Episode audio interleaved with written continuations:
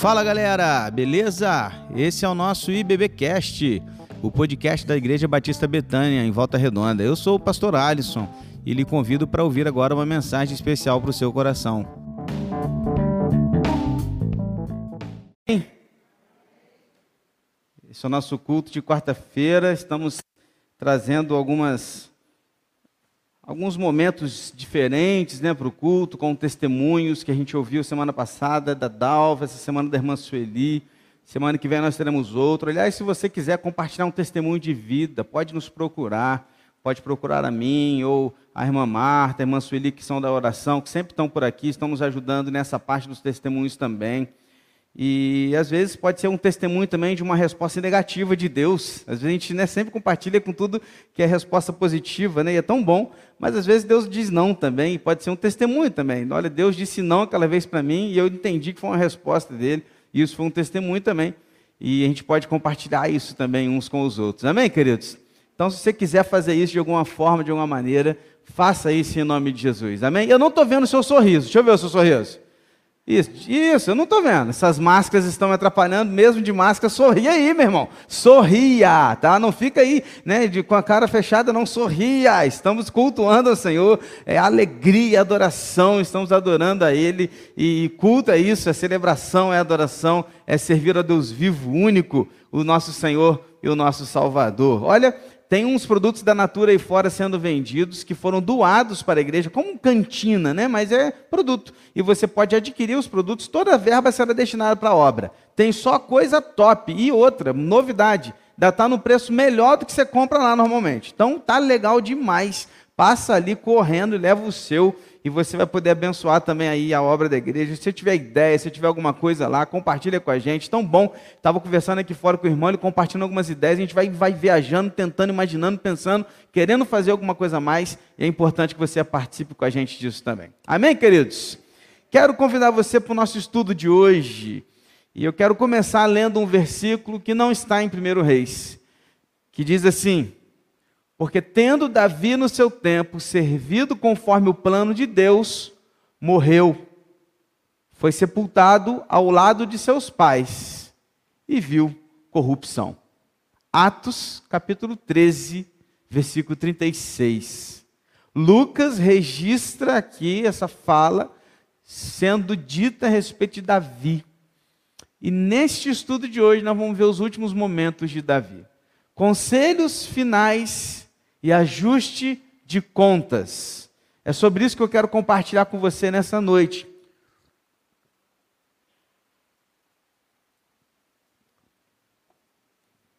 Porque Davi, aqui nesse momento da história que a gente vai compartilhar, ele está prestes a morrer. Mas Davi não poderia morrer sem antes ter ou deixar suas últimas palavras, seus últimos conselhos ao seu filho Salomão, que seria o seu sucessor ali no trono de Israel. Deixa eu te fazer uma pergunta. Se você pudesse escolher as suas últimas palavras de vida, se você soubesse assim, cara, vou morrer agora, daqui a um minuto, que conselhos você daria para quem você ama? Para um filho, para um neto, para um irmão, para um sobrinho, para a esposa, para o marido. Quais seriam suas últimas palavras? Que tipos de conselhos você daria no seu último minuto de vida? Qual seria o seu foco? Você estaria focado em dar que tipos de conselhos nos seus últimos minutos de vida? Davi não tinha dúvida do que falar. Por isso ele foi certeiro. E ao dizer seus últimos conselhos a Salomão, ele tratou de dar um conselho muito específico com relação a Deus e um outro com relação a acerto de contas, a tirar da sua vida aquilo que poderia lhe atrapalhar. Quero convidar você a abrir a sua Bíblia. Primeiro livro de Reis, capítulo 2. Vamos passar por esse capítulo hoje, capítulo 2 do primeiro livro dos Reis. Conselhos finais e ajustes de conta.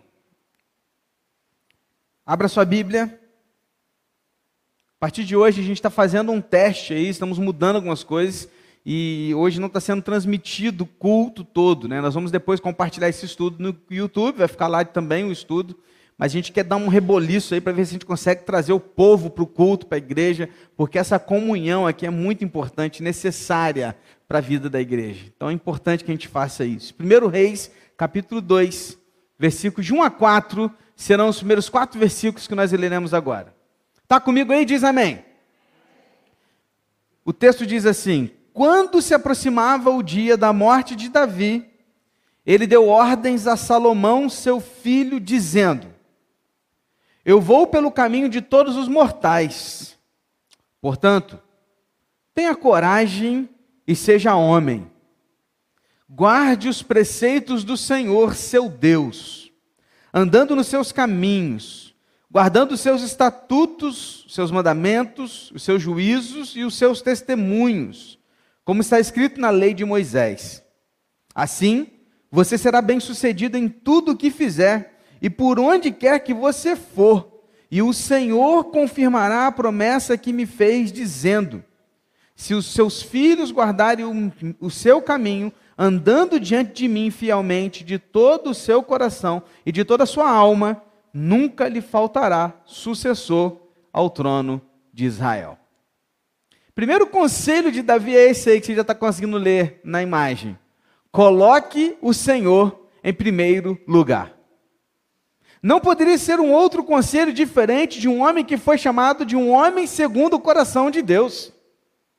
Não poderia ser um conselho diferente quando eu leio em Atos, como acabamos de ler no primeiro versículo, que tendo Davi no seu tempo servido conforme o plano de Deus, morreu. Não poderia ser um outro conselho vindo de um homem que era bem-sucedido, mas falho, pecador, mas que, mesmo em suas falhas e pecados, fraquezas e derrotas, sempre colocou toda a sua vida diante do Senhor. Então, quando ele olha para o seu filho Salomão, que estaria diante de um grande desafio, ele olha para ele, talvez deitado numa cama, Salomão em pé diante dele, ou ajoelhado, ou sentado ao pé da cama, não sei como foi isso, mas possivelmente assim, porque Davi já estava bem velhinho. Ele olha para o seu filho Salomão e resumindo esse conselho, ele diz: coloque Deus em primeiro lugar na sua vida. Coloque o Senhor em primeiro lugar na sua vida. Legal que Davi, ele ouviu a pregação de semana passada, porque ele falou para Salomão assim: ó, o ponto final é logo ali.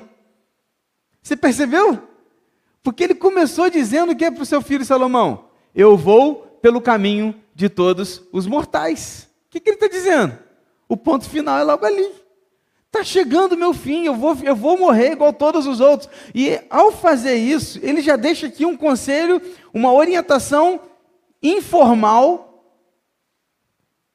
indireta, assim: a sua hora também vai chegar, Salomão. Assim como eu estou indo, você também vai. Porque todos nós iremos. Então, então, coloque Deus em primeiro lugar na sua vida. Gente, se você pudesse ouvir hoje um conselho de alguém bem-sucedido, servo de Deus, um homem segundo o coração de Deus, o que você está ouvindo hoje também é para você, também é para mim. O que Davi disse para Salomão, ele está dizendo para nós agora através da palavra de Deus. Coloque o Senhor em primeiro lugar. Vamos dissecar um pouquinho e extrair algumas coisas de toda a frase de, inicial aqui de Davi? Depois que ele fala que ele está morrendo, ele vai falar o seguinte: a próxima, o próximo slide. Coragem, seja homem. Percebe que Davi, ele começa dizendo assim: ó, eu vou morrer. Aí depois ele faz: tenha coragem e seja homem. Por que, que ele diz isso? Primeiro que é muito interessante pensar na relação que essa frase tem com a frase que Josué ouviu ao suceder Moisés. Prestou atenção? Porque Josué também ouviu lá em Josué capítulo 1, versículo 8, isso, ser forte e corajoso. Aliás, todo o restante também Josué ouviu. Não se desvia da palavra de Deus, nem para a direita nem para a esquerda. Salomão também ouviu isso do seu pai Davi. Coragem. Seja corajoso. Mas por que que Davi, Salomão precisava ouvir essa frase do seu pai? Queridos, Davi foi rei por 40 anos. Ele sabia dos desafios que o seu filho Salomão iria enfrentar. Ele sabia quantos inimigos iriam se levantar contra ele. E que Salomão precisaria tomar decisões sérias como rei. Decisões que não poderiam ser erradas, por quê? Porque ele poderia colocar todo um reino, todo o povo de Deus em risco por causa das suas decisões. Então, quando ele diz coragem, o termo hebraico traz a ideia de perseverança.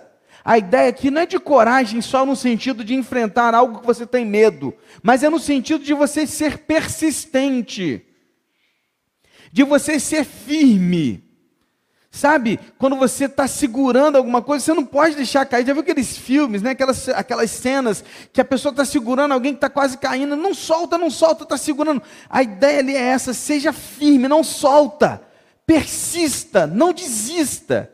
Então a ideia de Davi aqui não é assim coragem no sentido de seja apenas corajoso, mas é no sentido de persista, persevere, não pare, continue, mantenha-se firme. Firme. E seja homem. Quando ele diz seja homem, é uma expressão que ele está usando no seguinte sentido: tenha um caráter limpo, puro, Seja alguém verdadeiro e fiel. Antigamente a gente tinha mais desse negócio, né? Hoje em dia nem tanto. Mas eu me lembro que me lembro não, eu ouço falar, tá? Que antigamente, né? Os homens falavam, não, isso aqui é, é, é né? Seja homem, rapaz, cumpra com a sua palavra. Já ouviu? A gente falando assim? Né? Você tem que ser homem, rapaz. Se você falou, você tem que cumprir. Por que, que é essa ideia dessa expressão? A ideia de que a ideia de que um homem verdadeiro, no sentido não apenas de homem homem, mas de homem ser humano, ele precisa ser alguém de caráter. Alguém verdadeiro, alguém fiel. Então, o que Davi está ensinando aqui para o seu filho é o seguinte: olha, seja alguém perseverante, persistente, fiel e verdadeiro e puro nas suas palavras e cumpra com as suas promessas. É isso que ele está dizendo para o seu filho. Então, as últimas palavras dele é essa. Aí eu me pergunto, porque eu preciso ler o texto, me fazendo algumas perguntas e me perguntando para o texto. Tá. Por que, que Davi está mandando então ele ter coragem e, e, e caráter? Para quê? Aí o texto continua. Para guardar os preceitos do Senhor, andar nos seus caminhos e fazer tudo de acordo com a sua vontade. É o próximo slide. Então, para você ter noção do que você. Por que você tem que ter coragem? Porque você precisa guardar os preceitos do Senhor. E deixa eu te falar uma coisa. Um homem sem caráter, fraco, sem firmeza, sem convicções, ele será incapaz de guardar e obedecer os mandamentos do Senhor, apesar de tudo que estiver acontecendo ao seu redor. Em contrapartida, ele só terá coragem e caráter de alguém fiel, verdadeiro e puro, se ele buscar a palavra de Deus, guardar e seguir os seus próprios mandamentos. Então, é uma coisa que acontece junto. Ao mesmo tempo que eu tenho que ser alguém que tenha persistência e perseverança para permanecer firme nos mandamentos do meu Deus, enquanto todo mundo está fazendo diferente, eu, para que eu tenha essa persistência, eu preciso ter convicções. E para ter convicções, eu tenho que ler a palavra. Eu tenho que ter acesso ao que Deus quer, aos seus mandamentos, aos seus preceitos. Ou seja, uma coisa vai puxando a outra. Uma coisa vai puxando a outra. Então eu vou ficando mais persistente e perseverante o quanto eu vou lendo mais a palavra de Deus, que vai me dando mais força para ser alguém puro, verdadeiro e fiel, enquanto eu continuo me relacionando com Deus, vai caminhando junto. Então, colocar Deus em primeiro lugar nas nossas vidas não é algo fácil, irmãos. Não é. Por isso precisamos ser persistentes, corajosos, perseverantes. Porque o que nós queremos, papo reto, o que a nossa carne quer, o que o nosso coração quer, é o caminho fácil. Não é o caminho difícil. A gente quer caminhar pelo mais fácil. Se o nosso coração escolher tudo na nossa vida, a gente só vai escolher as coisas fáceis. Mas muitas vezes, para não dizer todas as vezes, seguir os mandamentos de Deus será ter que abrir mão de alguma coisa. É sacrificial. Sacrifício. Por que, que são poucos os que permanecem fiéis a Deus? Porque é sacrificante estar aqui numa quarta-feira à noite, depois de um dia de trabalho. Porque pode não ser tão fácil vir para cá na quarta noite, enquanto eu tenho tanta coisa para fazer. Porque eu não consigo participar de uma escola bíblica dominical, porque é muito sacrifício acordar oito e meia da manhã, num domingo. E eu tenho falado isso aqui constantemente, irmãos, com vocês. Olha, é muito difícil contribuir com a obra do Senhor. É muito difícil ofertar para o Senhor. Até porque tudo que eu ganho é meu, né, gente? Fui eu que conquistei tudo, né? Não. Tudo que eu tenho foi Deus que me deu. Por isso, irmãos, seguir as palavras de Deus não são, não é algo fácil. Não é fácil perdoar. Não é fácil é, é olhar para alguém e falar assim: Eu te perdoo, me perdoe. Não é fácil deixar para trás alguma coisa que me magoou. Não é fácil, em muitos momentos, abrir mão de algumas coisas para que Deus seja adorado e glorificado. Não é fácil. Vamos ser sinceros, não é fácil. Por isso que Davi olha para o seu filho e fala: coragem, persevere, persista, seja firme tenha caráter, seja verdadeiro, puro e fiel, para que você guarde os mandamentos do Senhor, os preceitos da Sua palavra, tudo que está escrito lá na lei de Moisés. Por que isso? Olha só como é que as coisas vão se completando. Coragem para guardar os mandamentos, a vontade de Deus. Para quê? Ao resultado agora, no próximo slide. Porque o nosso sucesso, ou o Davi falando para Salomão, o seu sucesso está atrelado a promessa de Deus, a promessa de Deus, perdão. Se você for fiel. Porque o texto continua. Davi vai dizer para ele, olha, porque se você fizer isso, Deus, ele vai cumprir a promessa dele. Porque Deus me deu uma promessa. Sabe qual é a promessa que ele me deu? Imagina Davi olhando para Salomão e falando: Sabe qual é a promessa que ele me deu? Ele me fez uma promessa de que a minha descendência vai continuar reinando sobre Israel. Se vocês, meus filhos, permanecerem fiéis à sua palavra.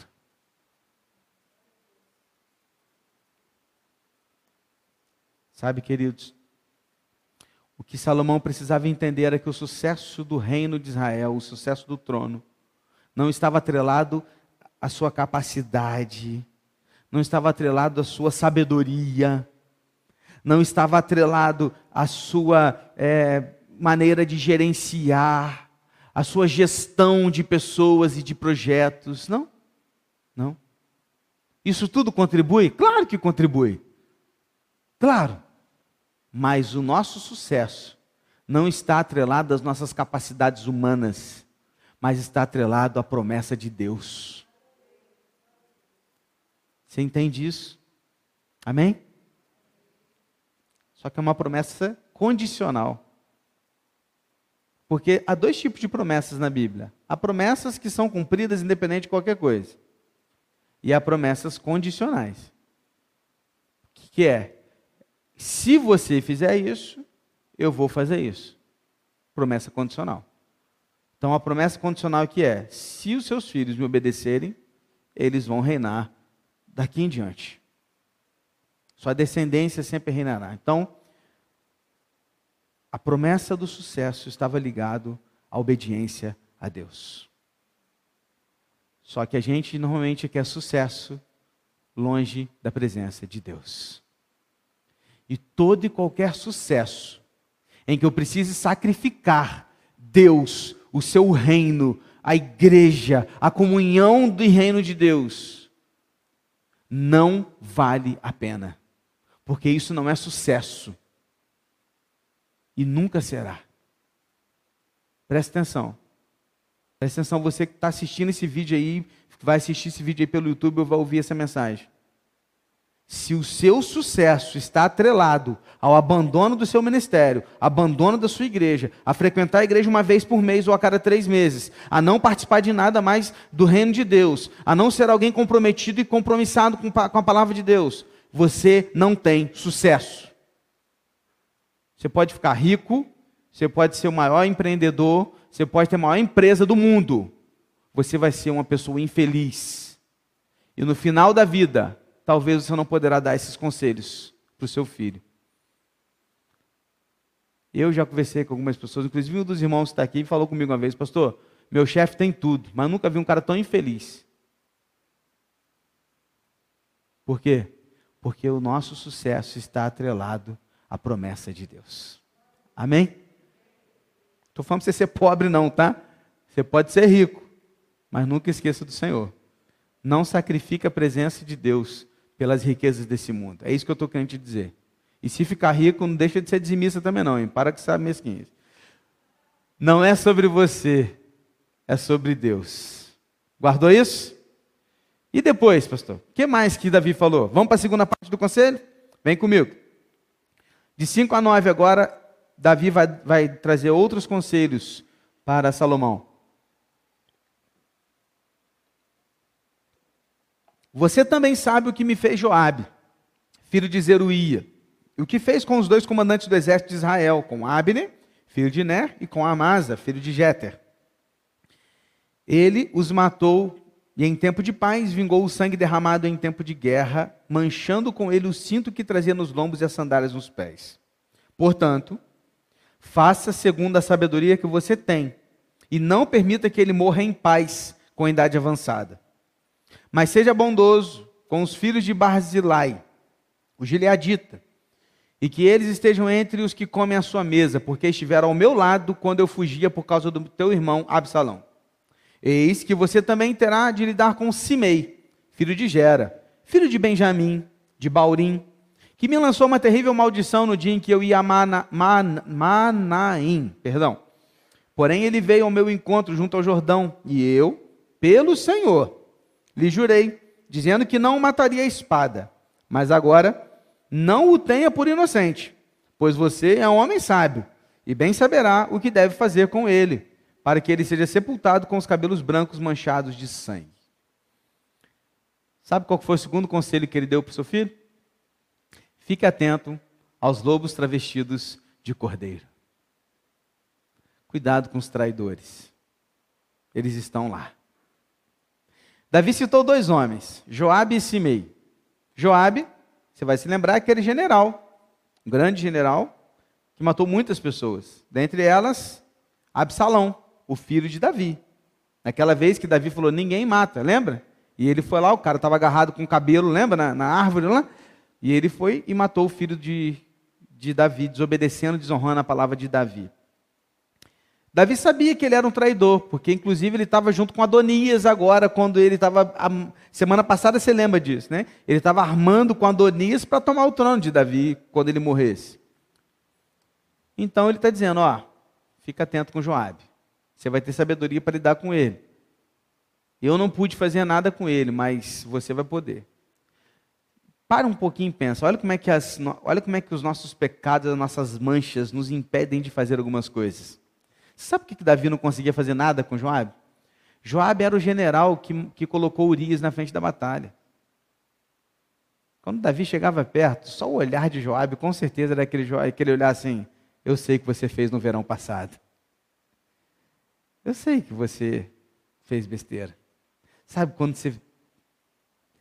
Você não pode falar porque, poxa, eu, eu, fiz besteira. Então Davi sempre ficava com o pé atrás com Joabe, nunca pôde resolver o problema com ele. Por isso que ele disse, Salomão, resolve essa parada. E ele cita outro cara, Simei.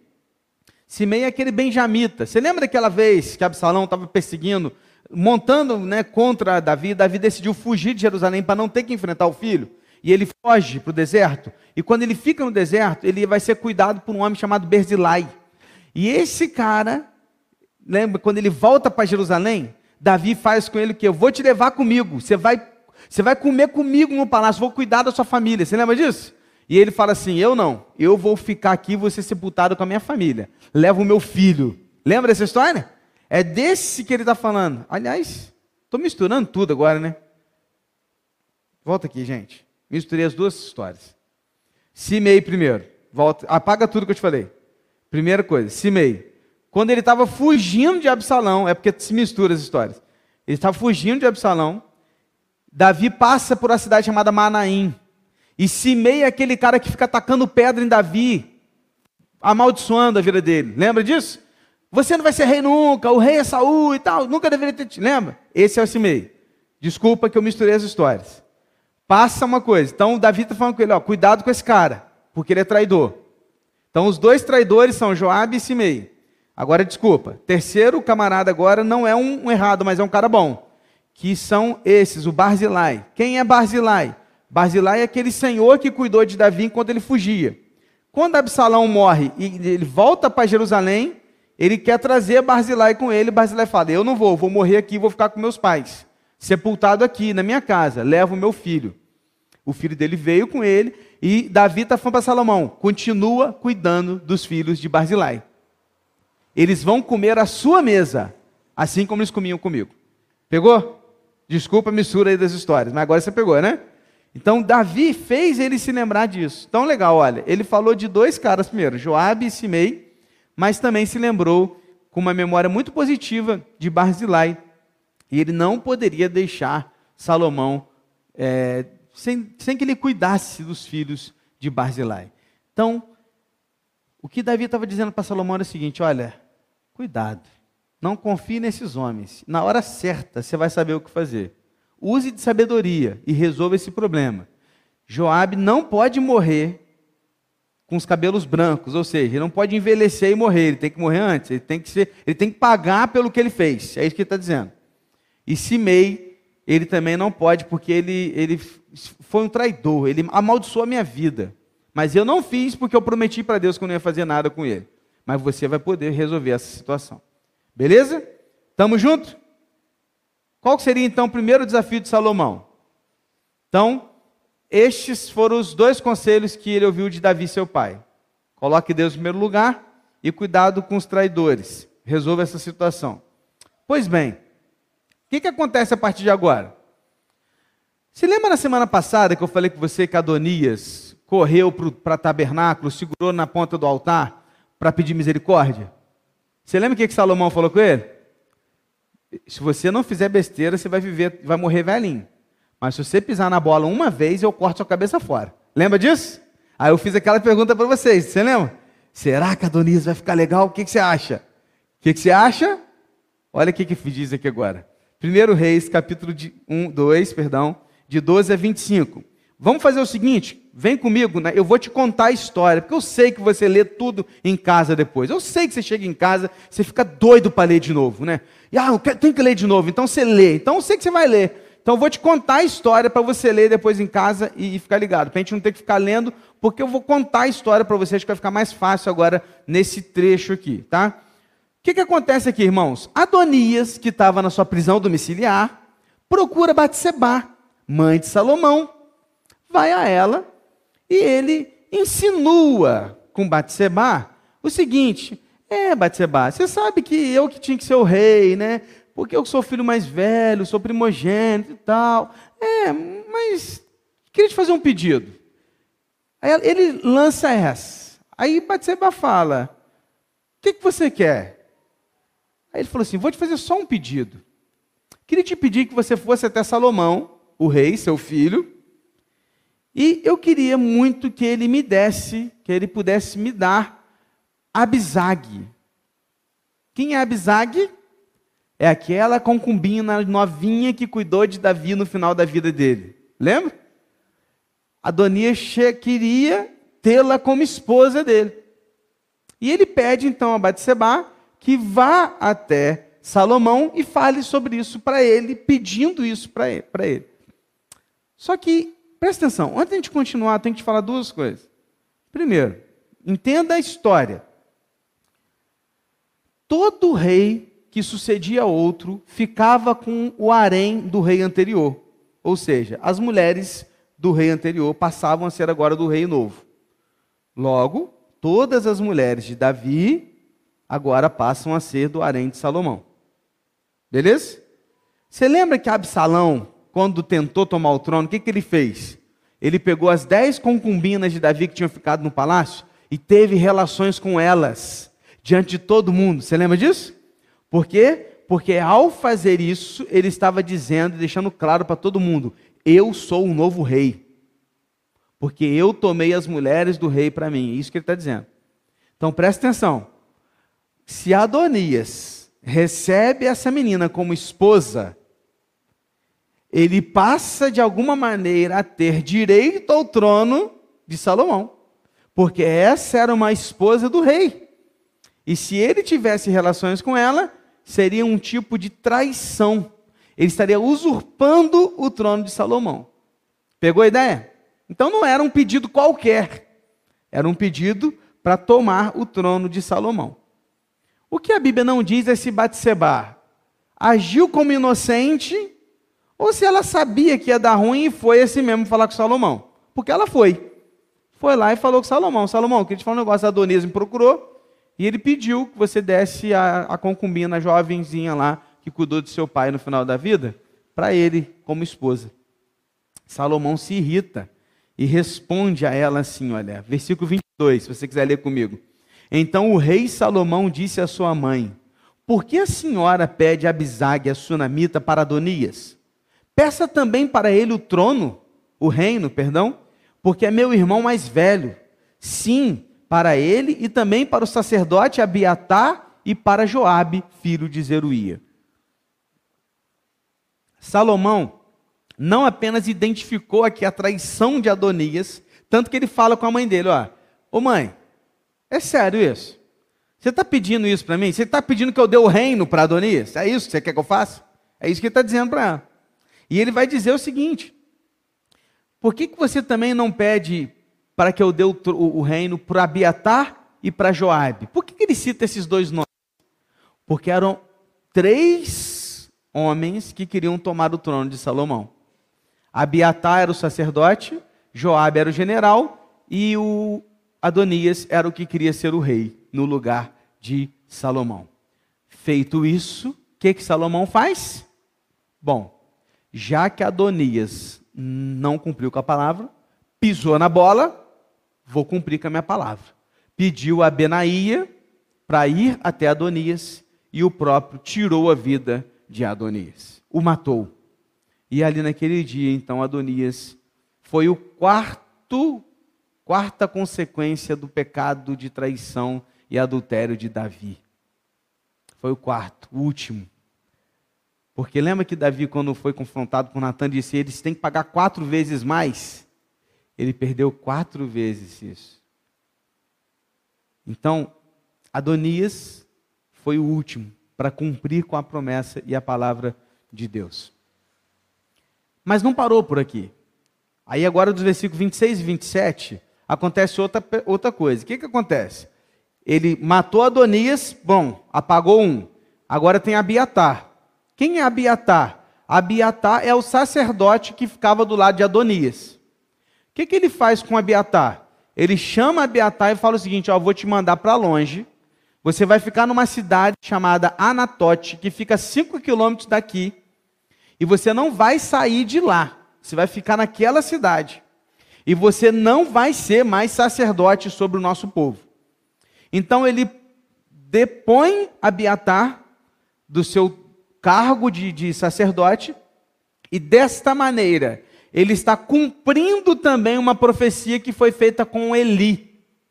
De novo, vamos voltar a história um pouquinho. Você que está com a gente há muito tempo, você vai se lembrar. Samuel, alô? Lembra de Samuel? Quando Samuel vai pequenininho para o templo, lá para o tabernáculo, quem que era o profeta, o sacerdote? Eli. Lembra? Que os filhos dele pegavam as coisas e tudo, eram homens maus. E com isso, Deus deu uma promessa, fez uma promessa também para ele. Disse para ele: Olha, não, a sua linhagem não mais será de sacerdotes. Acabou para você. Só que Abiatar era da linhagem de Eli. Então, quando Abiatar ele é tirado dele esse cargo de sacerdote, Salomão está cumprindo com a profecia de Deus, de que não mais estaria sobre o sacerdócio a família de Eli. Então ele resolve também mais aqui um outro problema. A Bíblia não diz se ele faz isso pensando nisso, aparentemente não, mas Deus está, claro, controlando todas as coisas. Então, ele não mata Abiatar, tá? Não mata. E ele não mata porque ele reconhece os serviços que Abiatar havia feito para Davi, seu pai. Ok? Só que vai parar por aqui? Não. Versículo de 28 a 35. Outra pessoa, agora é com Joabe. Então, há três homens. Adonias está morto, Abiatar foi tirado do seu papel e está longe, está preso. Falta um, Joabe. Joabe fica sabendo que Adonias foi morto. Alguém dedurou. Mandaram um zap para ele, ó, deu ruim, cara. Adonias está morto. Com isso, o que, que o, o, o Joabe faz? Cara, eu tenho que, me, tenho que me arrumar um jeito de me proteger.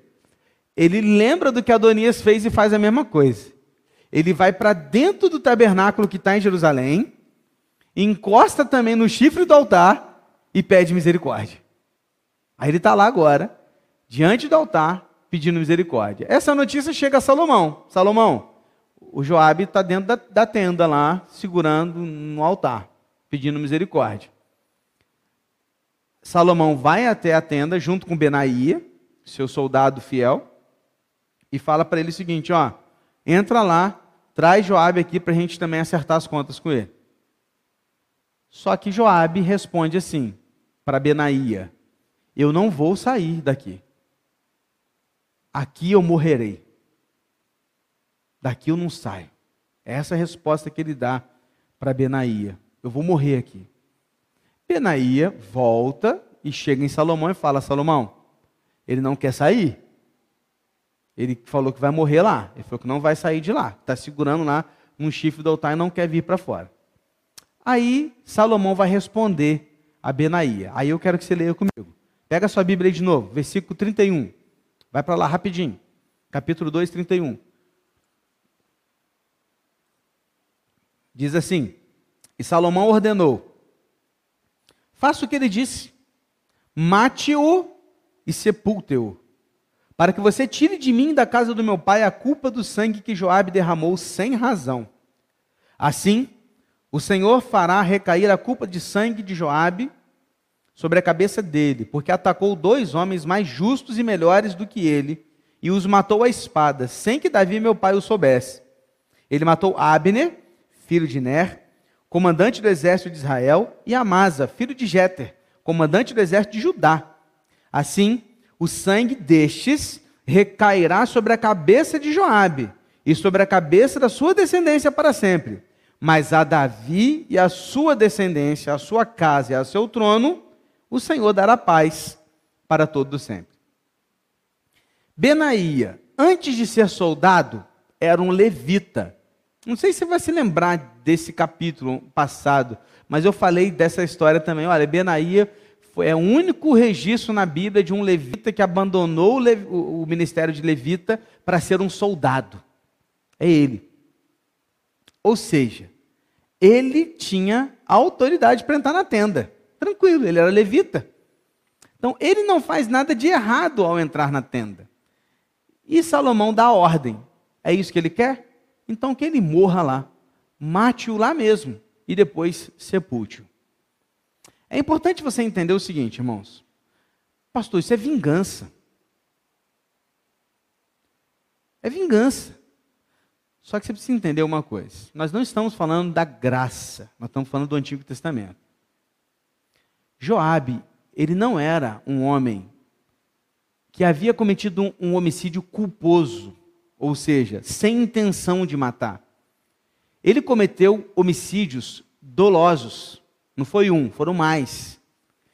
Onde ele matou pessoas inocentes, fora da guerra. Ou seja, ele não estava na guerra lutando e matou alguém. Ele lembra daquele camarada que matou o irmão dele? Ele pega o cara por trás do muro, já havia sido perdoado por Davi, tinha sido cuidado por Davi, ele vai e mata-o lá atrás do muro, sem que ninguém pudesse defendê-lo. Então, não apenas este, mas Absalão também foi um homicídio doloso. Ele, ele não tinha, ele não podia fazer nada. Então, Joabe não era um inocente. E o que, que acontece? Quando há derramamento de sangue inocente, a terra clama. Assassinos como Joabe não deveriam receber qualquer misericórdia, era a lei. Olho por olho, dente por dente, vida por vida.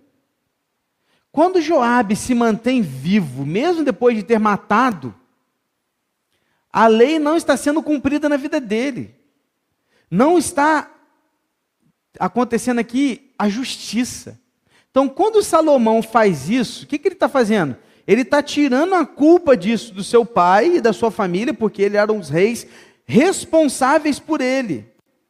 Porque é como o seguinte: se eles são os reis responsáveis e passam a mão na cabeça dele, o sangue que ele derramou inocente ia cair sobre a cabeça do Davi e de Salomão. Entendeu a ideia? Então, quando ele manda matar Joabe, não é que ele está vingando, não é vingança, mas ele está acertando uma conta. Porque assim como ele havia derramado sangue inocente, ele precisa pagar agora com seu sangue, com a sua vida. E dessa maneira, a culpa desses homicídios não estão mais agora sobre Salomão, mas caiu sobre o próprio Joabe. Acertou a conta. Então é isso que você precisa entender. Então Benaía foi lá, matou ele lá dentro, foi um, um, literalmente um sacrifício, né? Sacrificou lá do lado do altar, tirou o corpo dele e o sepultou na casa do Joabe, tá? Ele foi para casa de Joabe e o sepultou lá na casa dele. Benaía foi feito agora o novo general. Então agora acertou a conta com Adonias, com Abiatar e com Joabe. Falta um. Quem? Achei que todo mundo ia falar em voz alta e bom tom. Simei, né? Mas ninguém falou, mas tudo bem. Faltou Simei. Então vamos para Simei agora? Versículo 36 a 46. Então depois de ter acertado essas contas, ele vai acertar a última conta. Quem é o último? Simei. O que, que, que, que Salomão faz com ele? Cara, Salomão ele era muito sábio já. Embora a gente não chegou nessa parte ainda, né? Ainda vai ver que ele vai pedir sabedoria ainda. Mas ele já agia com sabedoria. Ele chama Simei, porque Simei era um possível traidor. Simei, ele era um cara que queria Saul no trono, não Davi. Então ele poderia se levantar com todo o povo do norte contra Salomão. Por isso que Davi falou para ele tomar cuidado. Aí o que, que, que, Salomão faz? Chama Simei e fala o seguinte: Simei, você vai construir uma casa aqui em Jerusalém, aqui do meu lado, você vai construir uma casa para você. Você vai morar aqui em Jerusalém. Porque eu vou colocar os meus soldados para ficar te vigiando 24 horas por dia. Se você pisar fora de Jerusalém, você morre. Então veja que Salomão ainda agiu com misericórdia com Simei. Simei, fica aqui. Cara, você tem Jerusalém mora aqui na capital comigo. Se você sair, você morre. Combinado? Combinado. Simei aceita, constrói sua casa. Passam-se três anos. Três anos depois, dois dos escravos do Simei fogem. Fogem e vão para uma cidade chamada Gate. Essa cidade era a cidade dos filisteus. Ou seja, fora de Israel. Simei, o que, que ele faz? Ele pega o jumento dele, vai até Gate, busca os escravos dele, vai lá e traz os escravos de volta e volta para sua casa. Só que ele estava em Jerusalém. Ele podia sair de Jerusalém? Não. Jerusalém era cercado por soldados que estavam o tempo inteiro contando tudo para Salomão. Não demorou muito, Salomão. Simei saiu de Jerusalém, foi a Gate e voltou. Salomão chama Simei e diz assim: olha, vem comigo, versículo 42 agora. 42 para frente. Eu não fiz você jurar pelo Senhor e não avisei, dizendo: no dia em que você sair para um lado ou para o outro, saiba que você certamente morrerá. E você me disse: está bem, eu concordo. Por que então você não guardou o juramento do Senhor, nem a ordem que eu lhe dei? E o rei disse mais a Simei: Você sabe muito bem e o seu coração reconhece todo o mal que fez a Davi, meu pai. Por isso o Senhor fez recair sobre a sua cabeça o mal que você fez. Mas o rei Salomão será abençoado, e o trono de Davi será mantido diante do Senhor para sempre. O rei deu ordem a Benaía, filho de Joiada, e ele saiu, atacou Simei e o matou. E assim se firmou o reino sob o domínio de Salomão. Perceba que Salomão ainda deu uma chance para Simei, mas Simei pisou na bola. fez o que ele não havia combinado e por isso pagou com a sua própria vida, cumprindo com aquilo que Davi havia falado com ele. Que, Davi, que Simei morra com sangue no seu cabelo, ou seja, vai, né? Joabe não iria morrer velho, então morreu também aqui, e está resolvida a situação. O acerto de contas está feito. Salomão foi um homem de paz. No entanto, começou o seu reinado mandando três execuções. Mas a paz não se baseia em sentimentos, se baseia em justiça. Quando Salomão faz isso, ele está mostrando para o seu reino que no seu reino haveria justiça. E tendo justiça, as pessoas iriam viver em paz. Por quê? Porque não iriam fazer ele cometer qualquer tipo de injustiças ou crimes, porque eles saberiam que eles iriam ser punidos por isso. Então Salomão mostrou para eles: olha, aqui nós vamos agir com justiça. Se a gente ficar bem, a gente vai ficar bem. Mas se a gente pisar fora da linha, nós vamos ter que pagar pelos nossos erros. Ok? Três lições finais que eu queria deixar para a sua vida, diante dos textos que a gente acabou de ler. Primeira coisa, corte o vínculo com aqueles que querem te tirar da vontade de Deus. Pode pôr o próximo, Vitória. Corte o vínculo com aqueles ou com aquilo que quer te tirar da vontade de Deus. Todos esses caras queriam tirar Salomão da vontade de Deus. Queriam tirar o trono dele. Ou seja, queriam tirá-lo do propósito de Deus para a sua vida. Salomão tinha tanta certeza da sua missão que ele não hesitou nem um pouquinho em cortar o vínculo e resolver o problema. Salomão ele corta qualquer tipo de vínculo com qualquer pessoa que queria levá-lo para fora da vontade de Deus. Tem gente que não consegue viver o propósito de Deus para a sua vida porque está dando ouvido para pessoas que não entendem nada sobre Deus, igreja e propósito. Resultado: muitos abandonam seus ministérios, deixam sua missão para trás. Por quê? Porque não têm convicção do seu chamado. E o inimigo tem nos dado muitos objetos de entretenimento. Nós estamos intertidos com muitas coisas. Por isso não temos tempo mais para Deus. Por isso estamos sobrecarregados, cansados. Você não tem ideia de quantas vezes eu ouço isso. Mensagens que eu mando para as pessoas, ligações, visitas, em, gabinete. E eu tenho feito muitas visitas nesse ano, conversado com muitas pessoas está sumido, que você não vem, está tal, tal, ah, estou cansado, ah, estou sobrecarregado, ah, estou com muita coisa, a correria, é um monte de desculpa. Sabe por quê? Porque a gente está tão intertido com tanta coisa que a gente perdeu o foco da nossa missão. Só que Salomão tinha convicção da sua missão. Se você e eu tivermos convicção da missão que Deus nos deu, nós não teremos dificuldade para cortar vínculos com pessoas que nos querem longe da presença de Deus, ou com coisas e situações que nos colocam distante da presença de Deus.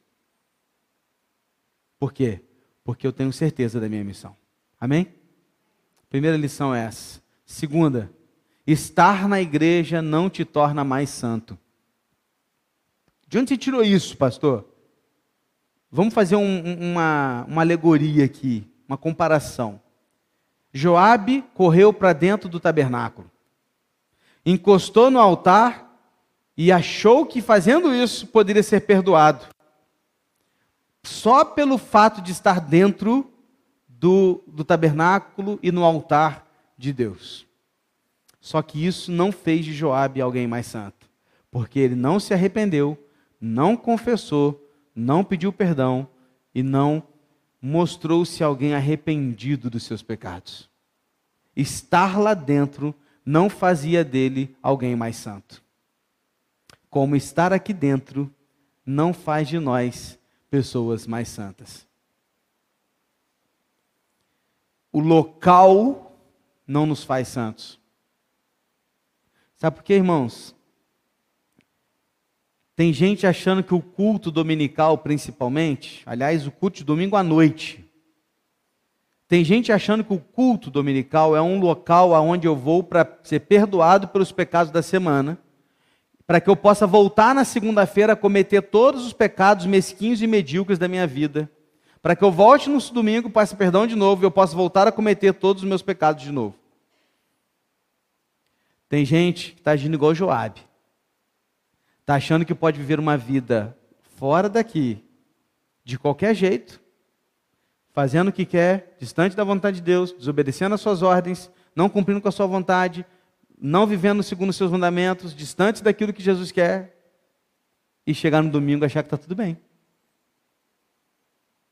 E vir para o domingo achando que é um amuleto, como se o culto fosse um amuleto. O que eu quero te dizer é que estar aqui apenas pelo simples fato de achar que estar aqui sentado nessas cadeiras nos faz mais santos, isso não é verdade. Estar aqui deve ser um resultado de uma vida santa que eu tenho com Deus no meu particular. De um culto íntimo que eu tenho de segunda a segunda. E o resultado disso é ter tanto prazer, mas tanto prazer, de estar junto da sua igreja, que eu não vou abrir mão disso aqui, a não ser por motivos muito sérios. Mas quando eu puder, e nada vai me impedir de eu estar aqui. Não porque aqui é o lugar onde eu vou ser perdoado, porque o lugar não é o, não é o local, não é em Samaria, não é em Jerusalém, não é nesse templo. A questão é o Senhor e o que Ele faz em mim e você através da confissão e arrependimento das nossas vidas. É isso que eu quero que você entenda. Amém? Irmãos, ou nós mudamos de verdade, ou nós não somos filhos de Deus. A verdade é essa. Não tem sentido você dizer que é cristão, mas viver como se Cristo nunca tivesse existido. Não tem sentido você dizer que é cristão e viver como se Cristo não estivesse ao seu lado ou dentro de você todos os dias.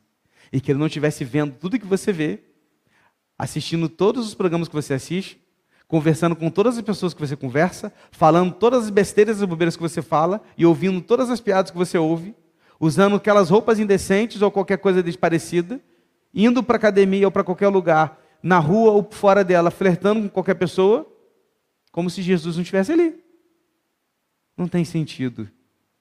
Não tem sentido. Não é sobre estar, é sobre ser. É sobre pertencer a alguém. É sobre pertencer a Jesus. Amém? Para a gente terminar. Três e último se nossos atos não correspondem ao que dizemos, somos hipócritas e merecedores da ira de Deus. É o resultado disso que eu acabei de falar.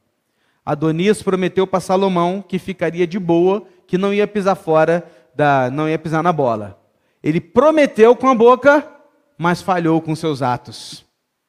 Simei prometeu que ia ficar em Jerusalém e que não ia sair, e ele prometeu com a sua boca, mas fugiu com seus atos. Quantas vezes nós agimos assim para com Deus?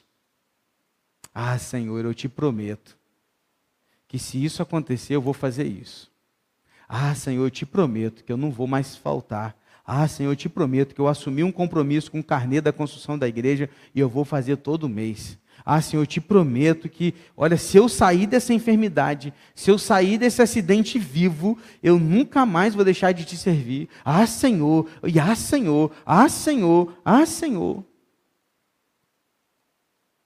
E quando as coisas começam a melhorar, os nossos atos não são de acordo com as nossas promessas.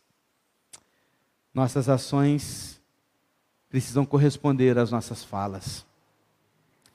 Como é que Salomão tratou os dois homens que falharam com ele nas atitudes? Com a morte. Deus é o nosso rei. Como você acha que ele se sente quando você promete, mas não cumpre? A verdade, queridos, é que os nossos atos precisam corresponder às nossas palavras. Senão nós somos mentirosos, hipócritas, desagradamos a Deus Quer saber mais? Somos merecedores da ira de Deus. É preciso se render.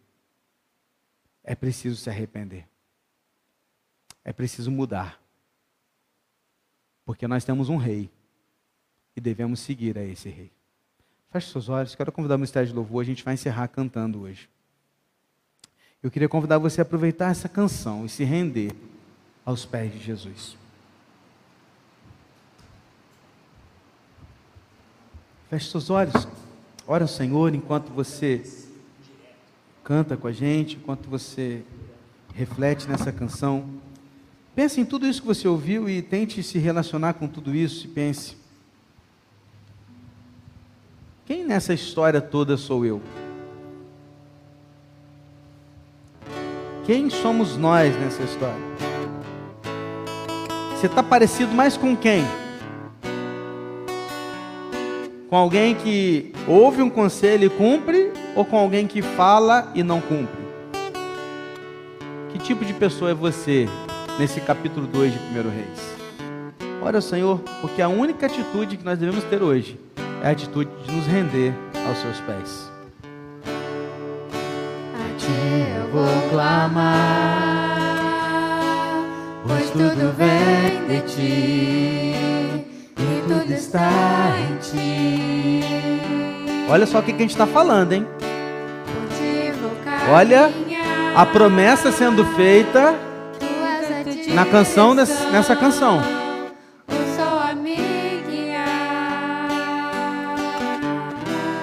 Tudo pode passar,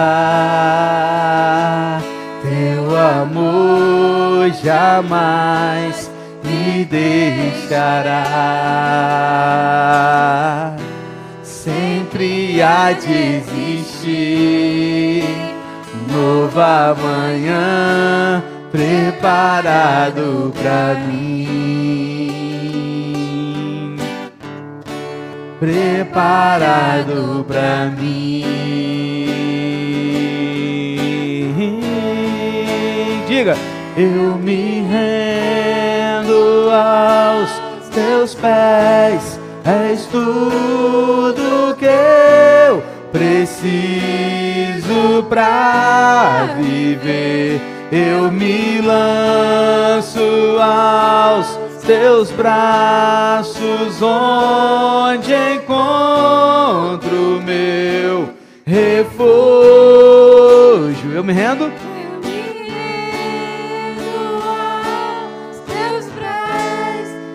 Tudo que eu preciso pra viver. Eu me lanço aos teus braços, onde encontro meu. refúgio. Quem é ele? Jesus,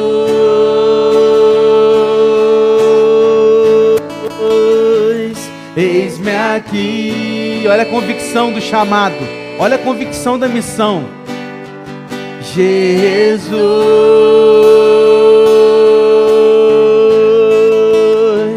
eis-me aqui. Senhor, ajuda-nos, Pai, porque por muitos momentos da vida a gente é falho, pecador. A gente está o tempo inteiro, sabe, falhando tanto, Senhor, pisando na bola, fazendo coisas erradas, desagradando o Senhor e não cumprindo com a nossa palavra.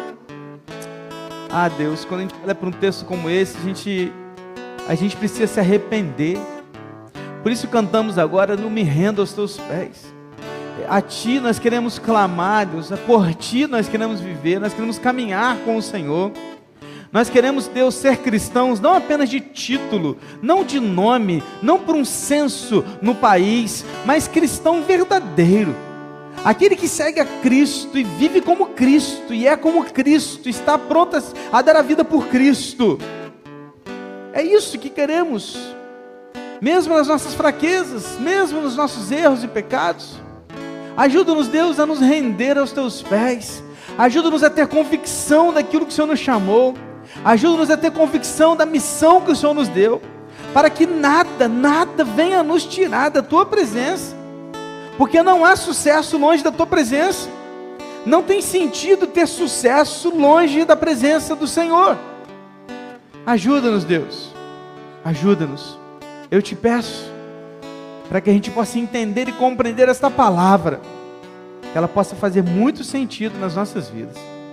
E agora que o amor de Deus, o Pai, a graça salvadora do nosso Senhor e Salvador Jesus Cristo, a comunhão e a consolação do Santo Espírito de Deus, esteja com todo o povo de Deus espalhado em toda a face da terra, mas em muito particular, Senhor, com o teu povo aqui neste lugar, agora e para todo o sempre. Amém e amém, Senhor. Que Deus assim abençoe a sua vida, que você possa ir para casa de uma forma diferente, transformado, renovado, e que essa palavra possa fazer sentido na sua vida. Amém? Eu tenho certeza que você ler capítulo 2 em casa depois. Espero que sim. Sim, estamos encerrando o culto dessa noite. Feche suas horas, oração silenciosa. Estamos encerrando. Próximo domingo estaremos aqui às 9 para a IBD e às 19 para o culto da noite.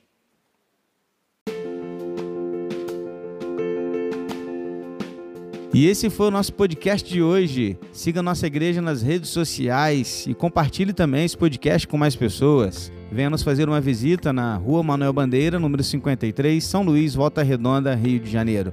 Um abraço e até mais.